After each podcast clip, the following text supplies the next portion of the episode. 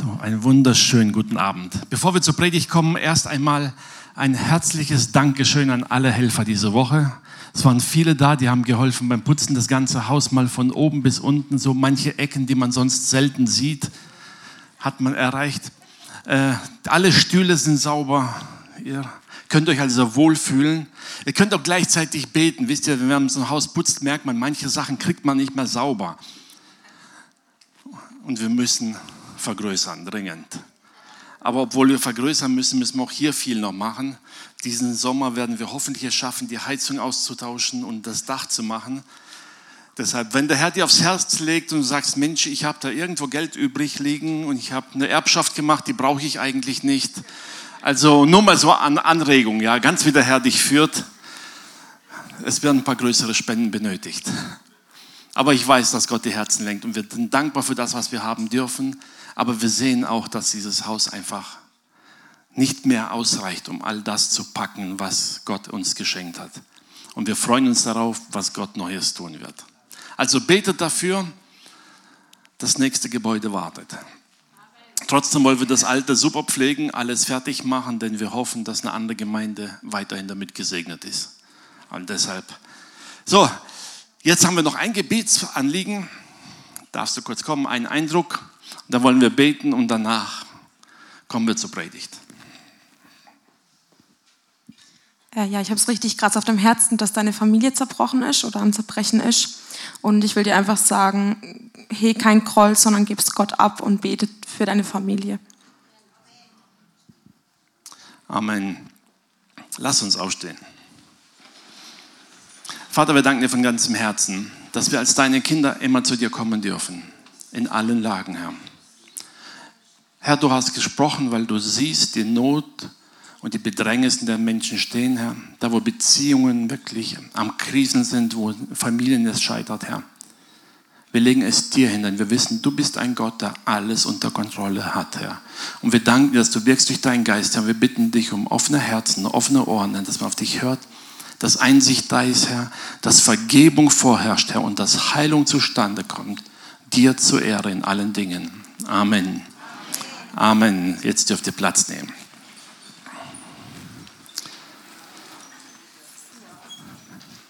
So, ich bin auch gespannt wie Stefan. Mal sehen, was der Herr heute zu sagen hat. Wisst ihr, ich habe einen Vers gelesen und da brachte mich auf diesen Gedanken.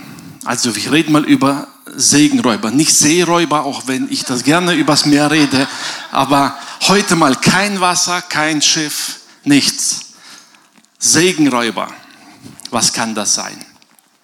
Wir erleben oft in unserem Leben, dass wir eigentlich ja erwarten, wir sind gesegnet und es muss doch alles so gut laufen. Warum klappt das nicht immer so? Lass uns mal ein Kapitel oder ein paar Verse lesen, die mich darauf gebracht haben. Und zwar Hebräer Kapitel 12, die Verse 12 bis 17. Und da heißt es, stärkt eure müden Hände und zitternden Knie und geht auf geraden Wegen, damit lahm gewordene Füße nicht auch noch verrenkt, sondern vielmehr geheilt werden. Bemüht euch ernstlich um Frieden mit allen und um ein geheiligtes Leben, ohne dass niemand den Herrn sehen wird. Achtet aufeinander. Also achtet aufeinander. Nicht kritisiert einander, sondern achtet aufeinander. Dass keiner von euch ein ausschweibendes Leben, Entschuldigung, dass niemand sich von Gottes Gnade ausschließt. Lasst nicht zu, dass eine bittere Wurzel zur Gipfpflanze wird, durch die dann viele von euch zu Schaden kommen. Achtet auch darauf, dass keiner von euch ein ausschweifendes Leben führt oder mit heiligen Dingen so geringschätzig umgeht wie Esau, der für eine einzige Mahlzeit sein Erstgeburtsrecht verkaufte. Ihr wisst ja, wie es ihm später ging, als er den Segen von seinem Vater bekommen wollte. Er wurde verworfen und fand keine Möglichkeit mehr, das rückgängig zu machen, obwohl er sich unter Tränen darum bemühte. Den Bibelvers kennen wir. Wisst ihr, was mich ein bisschen stutzig gemacht hat bei dem Ganzen? Wir lesen Kapitel 11. Bibelkenner kennen Hebräer Kapitel 11. Kapitel des Glaubens. So ist der Glaube eine feste Zuversicht auf das, was man hofft und ein Nichtzweifeln an dem, was man nicht sieht. Und so geht es weiter. Und dann listet der Schreiber des Hebräersbriefes die Helden auf, die Glaubenshelden Kannst du es ein bisschen leiser machen, das scheppert. Er listet diese Glaubenshelden auf, alle, die die Siege errungen haben. Die zweite Hälfte des elften Kapitels lesen wir nicht so gerne, weil da listet er auch die ganzen Märtyrer auf, die gestorben sind um des Glaubens willen. Aber auch das im Glauben. Sie haben festgehalten. Dann kommen wir zu Kapitel 12. Kapitel 12 fährst damit an, dass Paulus, wahrscheinlich war es Paulus oder jemand, der ihm sehr nahe steht, da beschreibt dann die Kämpfe und die Herausforderungen, die kommen werden. Er spricht sogar von Erziehungsmaßnahmen Gottes. Erziehungsmaßnahmen klingt so hart. Ich würde mal so erklären, die Aktionen Gottes, die uns vor den Folgen der Sünde bewahren sollen. Das ist Erziehung. Ne? Da spricht er in die erste Hälfte des zwölften Kapitels und dann kommen wir hier und er sagt, und werdet bloß nicht so gottlos wie Esau. Also das krasse Gegenteil. Was hat Esau denn so Schlimmes getan? Dass er hier als krasser Gegensatz zu dem Glaubenshelden gesetzt wird. Ein Gottloser. War er nicht einfach nur leichtsinnig, als er seinen Fehler machte?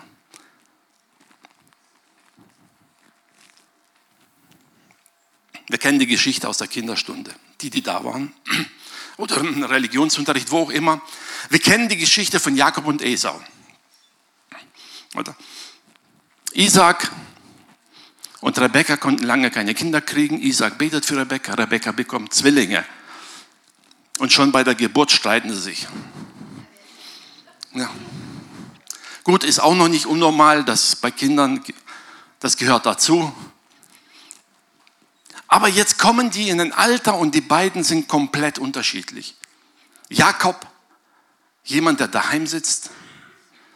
Wir haben letzte Woche äh, gehört, dass er im hohen Alter immer noch bei Mama gelebt hat. Esau, den es daheim nicht hält, den zieht's raus, der geht auf die Jagd, der streift um die, durch die Lande herum. Das heißt, er wird Jäger, ein rauer Kerl, aber muss ja auch sein. Isaac liebte Esau, Rebekka liebte Jakob. Also ganz normale familiäre Verhältnisse. Oder man hat so immer seine Lieblinge, wie auch immer. Man sagt ja immer, alle Kinder lieben wir gleich, aber die, die gehorsam sind, die lieben wir doch mehr. Also Kinder weghören, es stimmt bei euch nicht. Eure Eltern lieben euch alle gleich, ja? Nein, wir merken es, mit manchen kommen wir besser zurecht, mit manchen weniger. Es ist einfach so ein Alltag in der Familie, ganz normal. Was hat Esau so falsch gemacht? 1. Mose 25 ab Vers 29 heißt es, eines Tages hatte Jakob ein Gericht gekocht, als Esau erschöpft nach Hause kam. Lass mich doch schnell etwas von dem Roten da hinunterschlingen, rief Esau. Dem roten Zeug da, ich bin ganz erschöpft. Deshalb nannte man ihn auch Edom, den Roten. Ich habe extra eine andere Übersetzung genommen, die wir nicht so die gewohnte Luther-Übersetzung haben. Er kommt erschöpft nach Hause. Wisst ihr, wir sitzen manchmal da und denken, ja, Mann, Esau, wie kann man so blöd sein? Aber jetzt stell dir mal vor, in der damaligen Zeit, da fuhr Esau nicht mit seinem Pickup zur Jagd.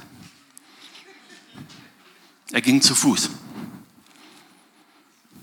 Und scheinbar war er in diesen Zeiten erfolglos. Er war wahrscheinlich tagelang unterwegs und hat nichts gefangen. Denn er kam komplett hungrig nach Hause. Ziemlich hungrig. Dass er zu Jakob sagt, hey, gib mir was von diesem roten Zeug, irgendwas, Hauptsache ich krieg was zum Essen. Er muss also ziemlich am Verhungern gewesen sein. Doch Jakob erwiderte, nur wenn du mir dein Erstgeburtsrecht verkaufst. Also wer von den beiden ist das Schlimmere? Esau oder Jakob?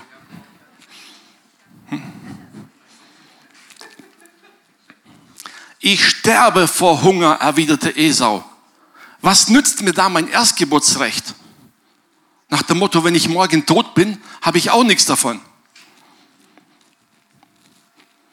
Gut, sagt Jakob, dann schwör es mir.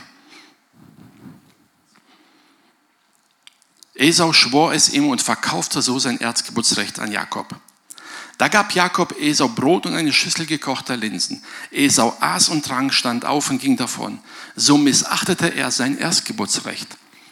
Soweit eigentlich eine ganz belanglose Geschichte, oder? Was denn? Und er hatte ja recht, sagt er. Was habe ich davon, wenn ich jetzt verhungere als Erstgeborener? Lieber lebe ich länger als Zweitgeborener. Ne? Nein, es gab ja auch keinen Kühlschrank, wo er einfach hätte aufmachen können. Da war nichts. Er hätte sich das Essen noch selber machen können. Da er bald nichts gefangen hatte, musste er erstmal was suchen, was er kochen könnte. Und scheinbar konnte er ohne Fleisch nicht so gut kochen, denn er war darauf spezialisiert, Wild zu verarbeiten. Auf jeden Fall steckt er in einem Dilemma. Er kommt zurück und seine Gefühle sagen ihm, wenn ich jetzt nicht was zu futtern kriege, sterbe ich. Und in dem Moment war ihm alles andere egal. Wir merken, Esau und Jakob waren sehr unterschiedliche Typen, nicht nur äußerlich. Esau wird beschrieben als behaarter, kämpferischer Kerl. Jakob war so das Muttersöhnchen daheim, gepflegt. Ich weiß nicht, wenn es eine Gurkenkur bei Mama gab, hat Jakob so wahrscheinlich mitgemacht. Auf jeden Fall. Er war ein häuslicher Typ, ganz entspannt. Wisst ihr, aber es gab da einen markanten Unterschied zwischen den beiden. Und die waren jetzt keine jugendlichen Kerle mehr. Jemand, der auf die Jagd geht, geht nicht mit 15, 16 allein tagelang irgendwo hin. Also gehen wir mal davon aus, er ist aber wahrscheinlich noch nicht verheiratet, also irgendwo zwischen 20 und 40 dazwischen lag er. Ein erwachsener Mann, der weiß, was er tut. Oder der sollte wissen, was er tut. So rum.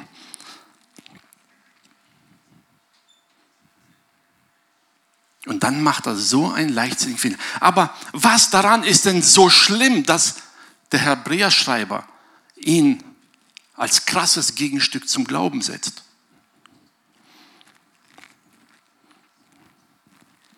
Schauen wir uns mal Esau und Jakob an. Jakob tat alles dafür, um den Segen zu bekommen. Alles. Der wusste, das wird mit Esau Ärger geben. Wusste er. Dass Esau stärker ist, wusste er auch. Und dass sein Vater Isaac darüber nicht erfreut sein wird, das wusste er auch. Und trotzdem war ihm der Segen wichtiger. Er sagt, egal welchen Ärger ich kriege, ich will diesen Segen haben. Esau hatte Anspruch auf den Segen. Er gehörte ihm. Aber die momentane Situation, die Angst vorm Verhungern, hat ihn so geblendet. Ich habe manchmal gedacht, Esau, ihr habt doch genug Diener. Irgendeiner wird doch was zu essen haben. Ganz kostenlos, ohne Erstgeburtsrecht. Aber in dem Moment war ihm alles egal. Das Essen war in dem Moment seine wichtigste Priorität und alles andere schob er zur Seite. Jakob dagegen riskierte alles, um diesen Segen zu bekommen. Das zeichnet ihn auch später aus. Er ging zu Laban. Gut, bei Laban hat er sich auch ein bisschen durchgeschwindelt und gleichzeitig wurde er von Laban betrogen. Da haben sich zwei getroffen, die haben sich gegenseitig belogen. Und dort war ihm gnädig. Aber auf dem Weg zurück heißt es, als Jakob zurückging, da hat er schon seine Herden gehabt, war verheiratet. Und da heißt es in 1. Mose 32, die Verse 25 bis 29, ich weiß gar nicht, haben wir sie da oder? Ja. Er geht zurück aus Angst vor Esau, verteilt er sein Hab und Gut, verteilt seine Herden, verteilt seine Kinder sogar in zwei Gruppen, aus Angst vor dem, was Esau tun wird. Er wusste, er wird Ärger kriegen mit Esau. Und dann heißt es, er blieb allein zurück. Und da kam ein Mann und kämpfte mit ihm. Oder er rang mit ihm, bis die Morgenröte heraufzog. Die Bibel beschreibt nicht, was für ein Mann, warum und wieso, aber Jakob wusste genau, dieser Mann hat irgendeine Autorität. Der hat mehr als das, was ein Mensch normalerweise zu geben hat.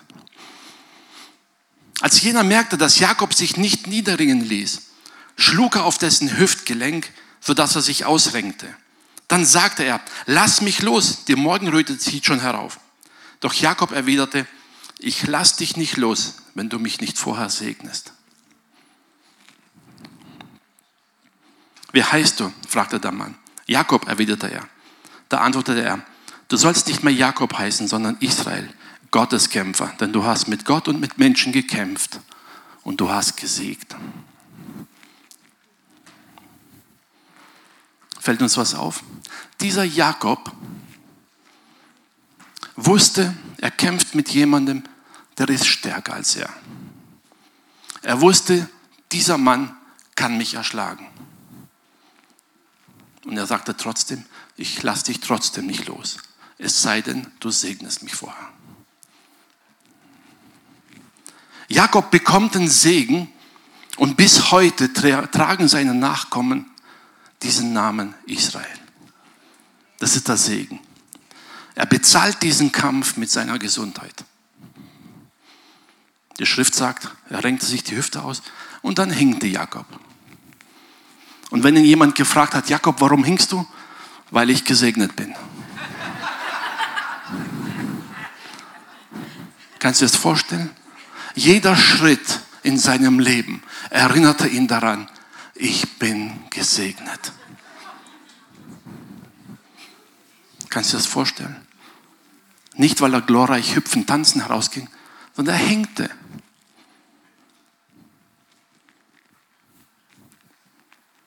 Erinnert ihr euch an Paulus, als er sagte, und ich schrie zum Herrn wegen der Schwachheit, dass ich sie loswerde.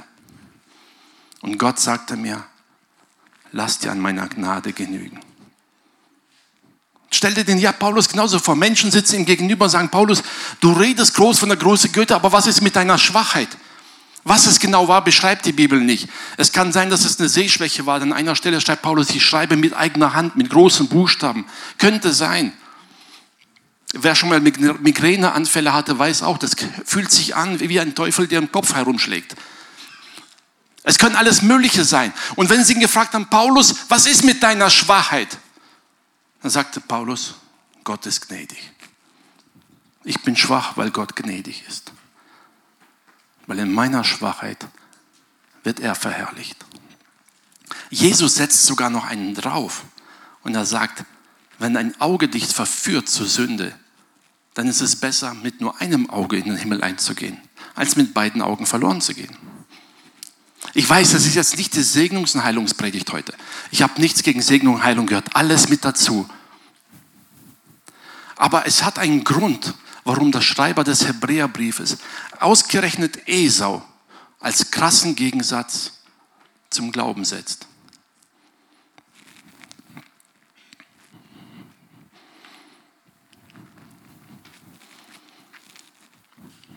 Kommen wir mal zu uns.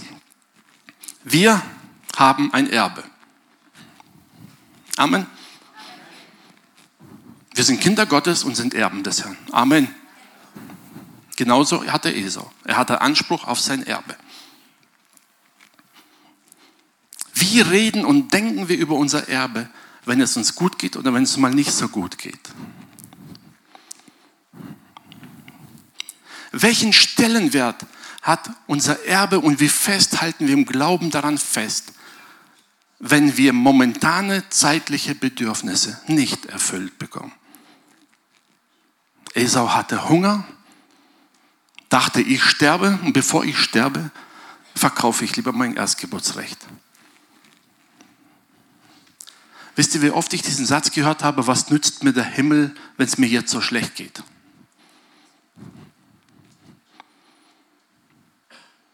Das sagen nicht Ungläubige, das sagen Kinder Gottes.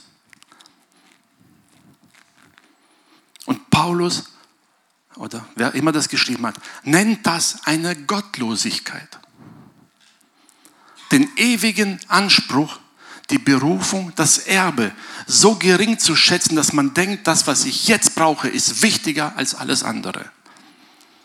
Und das genau war Esaus Problem. Was Gott verheißen kann, interessierte ihn nicht. Dass er einmal erben wird, alles interessierte ihn nicht. Er hatte jetzt Hunger und jetzt wollte er essen. Und alles andere zählt.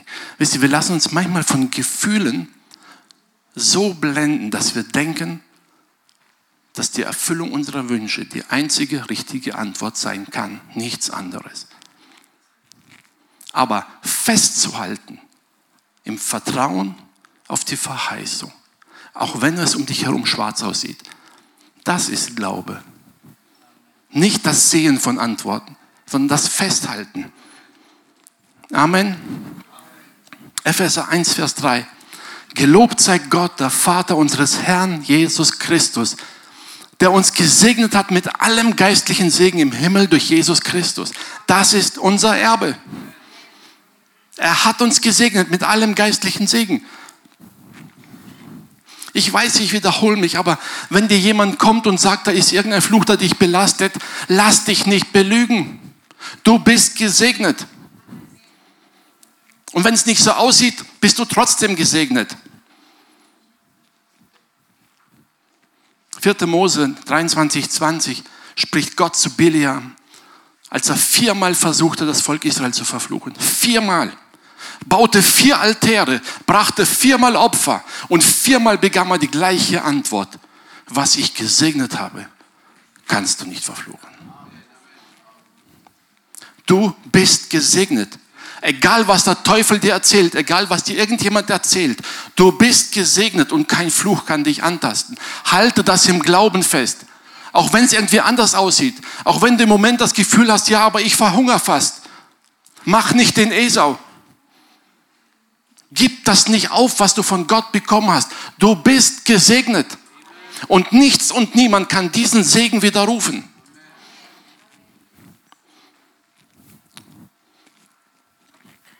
Es geht noch weiter im gleichen Kapitel Epheser 1, 11 und 12. In ihm sind wir als Erben eingesetzt worden. Nicht wir werden irgendwann als Erben. Wir sind jetzt schon eingetragene Erben. Im Testament festgeschrieben. Darfst noch nicht alles ausgeben, aber du bist schon mal als Erbe vorgesehen. Die wir dazu vorherbestimmt sind nach dem Vorsitz dessen, der alles wirkt, nach dem Ratschluss seines Willens damit wir zum Lob seiner Herrlichkeit leben, die wir zuvor auf Christus gehofft haben.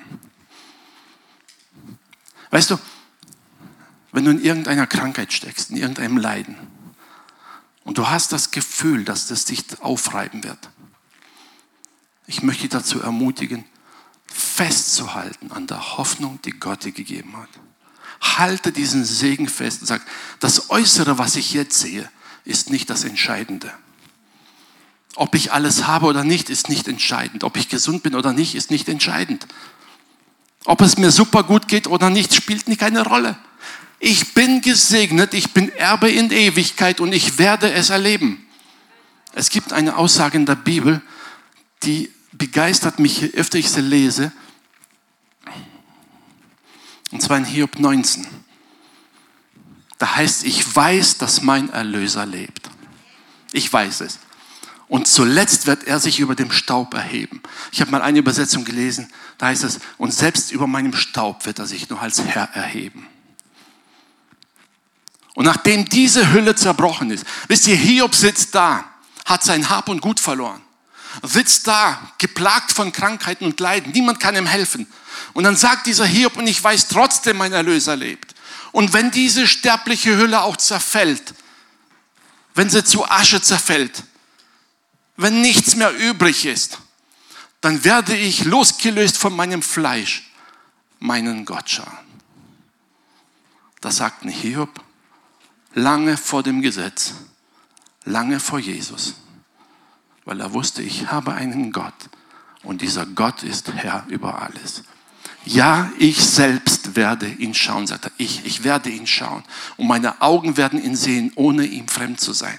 Ist das so ein schöner Satz? Sagt er. Meine Augen werden ihn sehen. Weißt du, und wenn du zum Herrn kommst, wird der Herr dich mit Vornamen begrüßen. Du musst dich nicht vorstellen. Du musst keinen Lebenslauf mitbringen, keine Bewerbung. Nichts. Du wirst hinkommen und er wird sagen, hey, schön, dass du endlich da bist. Ich hätte dich schon früher geholt, aber du wolltest ja noch so lange auf der Erde bleiben. Danach sehnt sich mein Herz in mir. Stell dir vor, dieser Hiob, der alles verloren hat. Und dann am Ende sagt, und selbst wenn dieser Körper zu Staub zerfällt, selbst dann wird Gott immer noch als der Herr sich erheben über allem, über meinem Leben, über meinem Dasein und ich werde ihn schauen. Ich werde ihn sehen. Ich werde ihm gegenübertreten. Und ich werde ihn loben und ich werde ihn preisen. Denn mein Herz sehnt sich danach. Bis sie bezogen auf Jakob und Esau war so, Esau sah das Irdische, was er jetzt gerade brauchte und verzichtete auf den Segen. Jakob war nicht besser als Esau, aber in einem Punkt hat er das Richtige ergriffen. Also ihm war alles egal. Er war sogar bereit, auf sein irdisches Leben zu verzichten, auf seine Gesundheit, alles. Hauptsache, ich kriege diesen Segen. Paulus schreibt hier an die Gemeinde, wie gesagt, er schreibt das nicht an Ungläubige, er schreibt an die Gemeinde und sagt, wir haben hier eine Wolke von Zeugen, so beginnt das Kapitel 12, weil wir eine Wolke von Zeugen haben. Bezieht es auf Kapitel 11 und listet es auf. Du hast Menschen da, die sind Zeugnis dafür. Die einen haben im Sieg alles gewonnen und die anderen haben im Glauben überwunden und sind trotzdem gestorben als Märtyrer. Aber sie haben den Glauben behalten bis ans Ende. Und weil wir diese Zeugen haben, lass uns auf sie staunen und in den Umständen, in denen wir leben, in den Prüfungen, in den Herausforderungen, sei es familiär, sei es persönlich, sei es in der Arbeit, Egal wo.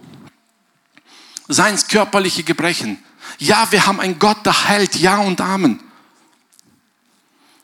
Aber wenn ich es nicht erklären kann und ich weiß nicht, warum es so lange dauert, spielt das für mich keine Rolle. Denn ich weiß, ich werde den Herrn sehen. Ich werde dort nicht reinkriechen in den Himmel. Ich werde nicht gebückt hineingehen, sondern ich werde freudestrahlend hineinmarschieren und den Herrn feiern. Kennt ihr diese Bilder so von alten Filmen, wenn die Kämpfer ausgezogen sind und wenn sie siegreich zurückkommen. Als Sieger kommen sie zurück und wenn du sie genau anschaust, Wunden, Verbände, manche Verletzungen, manche Entbehrungen und trotzdem kehren sie voller Freude zurück und sagen, wir haben gesiegt. Weißt du, egal welche Wunden du heute in deinem Leben erlebst, egal wo es dir Schwachheiten gibt, egal wie oft du niederfällst, und wieder aufstehen musst. Du wirst in den Himmel hineinmarschieren mit erhobenem Haupt und sagen, Herr, hier bin ich. Amen. Ja, es gibt viele Herausforderungen hier. Es gibt Dinge, die wir bewältigen sollten. Aber wir sollten den Blick nicht vergessen. Offenbarung Kapitel 3, Verse 11 und 12, da schreibt eins dieser Sendschreiben an die Gemeinde und da heißt es, halte fest, was du hast, damit dir niemand dein Ehrenkranz nimmt. Halte es fest. Du hast geglaubt, dass Jesus Christus am Kreuz von Golgatha deine Schuld bezahlt hat und dich damit zu seinem Kind gemacht hat. Halte daran fest.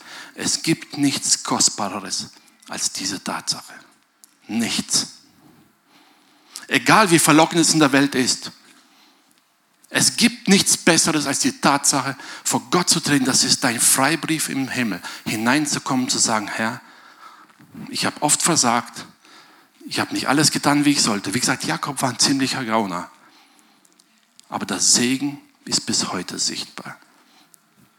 Und du wirst in den Himmel eingehen, egal wie oft du gestolpert bist. Du wirst zum Herrn kommen können und sagen, ich weiß trotzdem, mir ist vergeben. Und das ist wertvoller als alles. Übrigens, wenn mich manche fragen, ja, wenn wir hier auf der Welt leben, was sollen wir dann machen?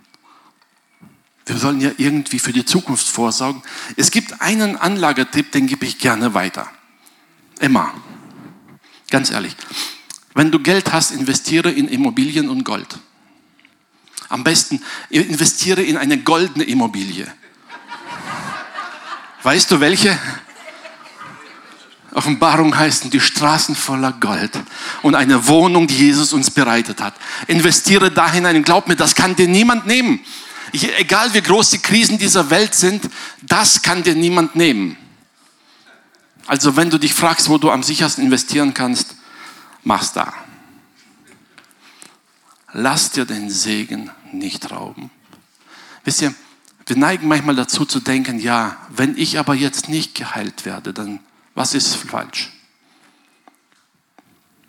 Ich verrate dir etwas. Wenn du vor Gottes Thron stehst, interessiert dich das nicht mehr. Ist dir dann vollkommen egal. Ja, aber was ist mit meinen Schwachheiten? Na gut, dann wird Jakob dir über den Weg laufen und sagen, ich bin gesegnet, ich bin gesegnet. Und spätestens dann wirst du wissen, das ist unwichtig. Amen.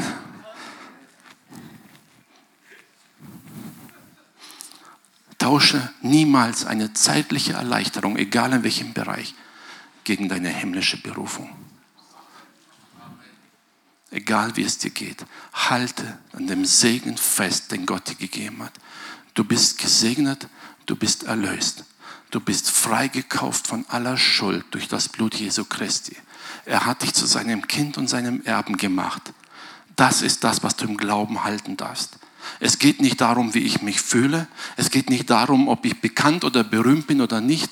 Es geht nicht darum, ob meine Kollegen mich alle lieben oder nicht. Das alles ist zweitrangig.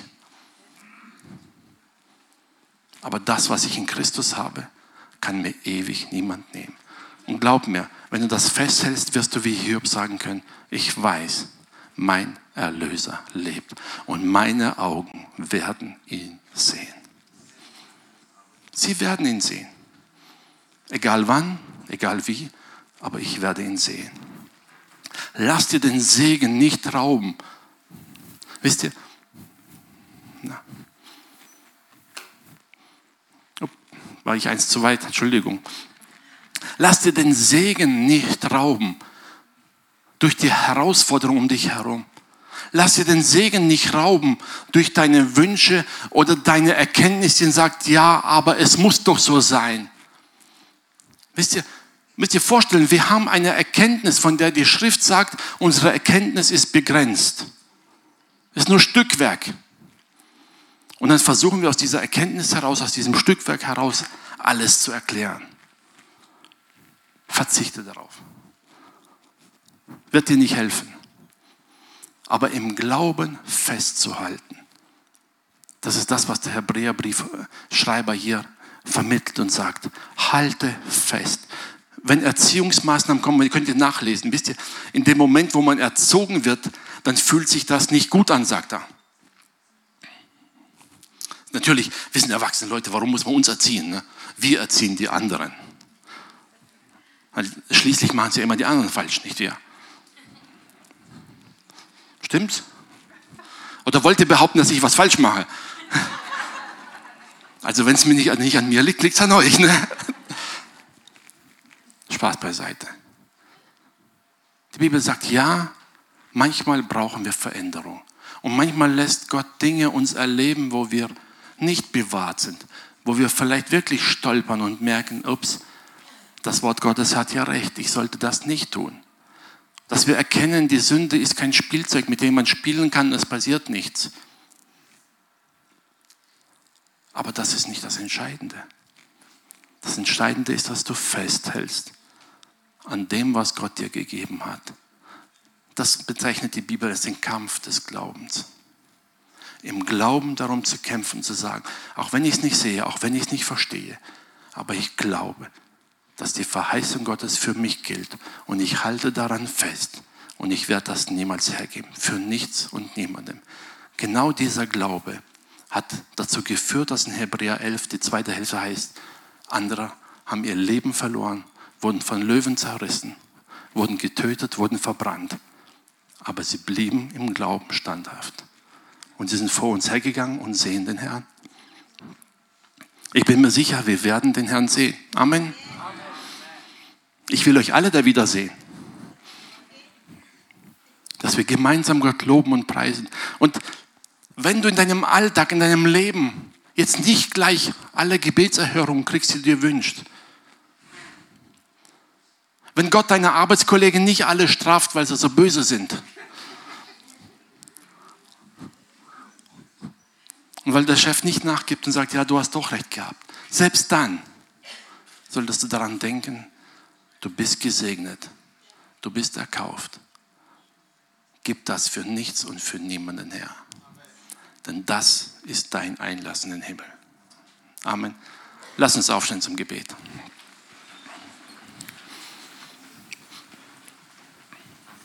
Vater, wir möchten dir heute von Herzen Danke sagen.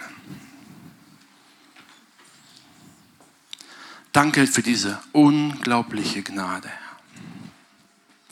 Herr, so wie wir es vorhin gesungen haben, allein aus Gnade stehen wir heute vor dir. Alleine Gnade, die uns beschenkt hat, Herr. Du hast uns eine Hoffnung gegeben und wir hatten keinerlei Anspruch darauf. Herr, uns ging es wie Jakob. Wir waren nicht die, die einen Anspruch auf etwas hatten. Aber Gott sei Dank, wir mussten uns das auch nicht erschwindeln, Herr, sondern du hast einfach es aus Gnade uns geschenkt, uns eingeladen, es anzunehmen. Herr, und ich bitte heute Morgen, dass du durch, heute Abend, dass du jetzt wirklich die Herzen berührst, Herr dass du Hoffnung ganz neu in die Herzen hineinlegst. Und diese kühne Gewissheit, wir können festhalten, wir dürfen festhalten und wir werden festhalten, weil du uns die Kraft gibst, Herr. So wie dein Wort es sagt, Herr, wir können alles durch dich, der uns die Kraft gibt, Herr. Danke, dass wir festhalten dürfen an dieser Hoffnung, an dieser Erlösung. Danke, Herr, dass du uns den Mut schenkst, Vater, wirklich auch in schwierigen Zeiten, uns nicht abbringen zu lassen durch das, was wir scheinbar an Mangel haben, sondern dass wir aufschauen dürfen zu dir und wissen dürfen, in dir haben wir alles, Herr. In dir ist die Erfüllung, in dir ist der Segen, in dir ist alle Heilung und Befreiung. Und so wie Hiob sagte, und unsere Augen werden dich sehen. Wir werden dich preisen und loben, Herr. Und daran wollen wir festhalten. Herr, ich bitte dich für diejenigen, die jetzt vielleicht schon längere Zeit geplagt werden durch irgendein Leiden, Herr, und noch keine Antwort bekommen haben, Herr. Ich bitte dich, Herr, lass Glauben und Zuversicht im Herzen wieder neu aufstehen, Herr mit dem Blick auf dich, mit der Gewissheit, alle Erlösung ist bei dir, Herr. Und du bist da und du gibst Antworten. Danke, Herr. Danke, Vater, dass wir nicht ungläubig sind wie Esau, dass wir nicht leichtsinnig sind, Herr, dass wir festhalten dürfen an der Gnade, die du uns geschenkt hast, Herr. Und die, die vielleicht schon müde, Herr, waren, Herr, und hoffnungslos sind, Herr, da spreche jetzt einfach deine frische, deine Hoffnung hinein. So wie du sagst, sie sollen zu dir kommen, du willst sie erquickeln, all die, die niedergedrückt sind, die enttäuscht sind, Herr. Danke, dass du da bist durch deinen Geist, Herr. Und danke, dass wir jetzt wirklich uns ausrichten dürfen auf dich, dass wir hinausgehen können, Herr, und wissen, egal was andere über uns sagen, egal was andere in uns sehen, wir sind deine Kinder, wir sind gesegnet und wir werden es in Ewigkeit bleiben. Amen.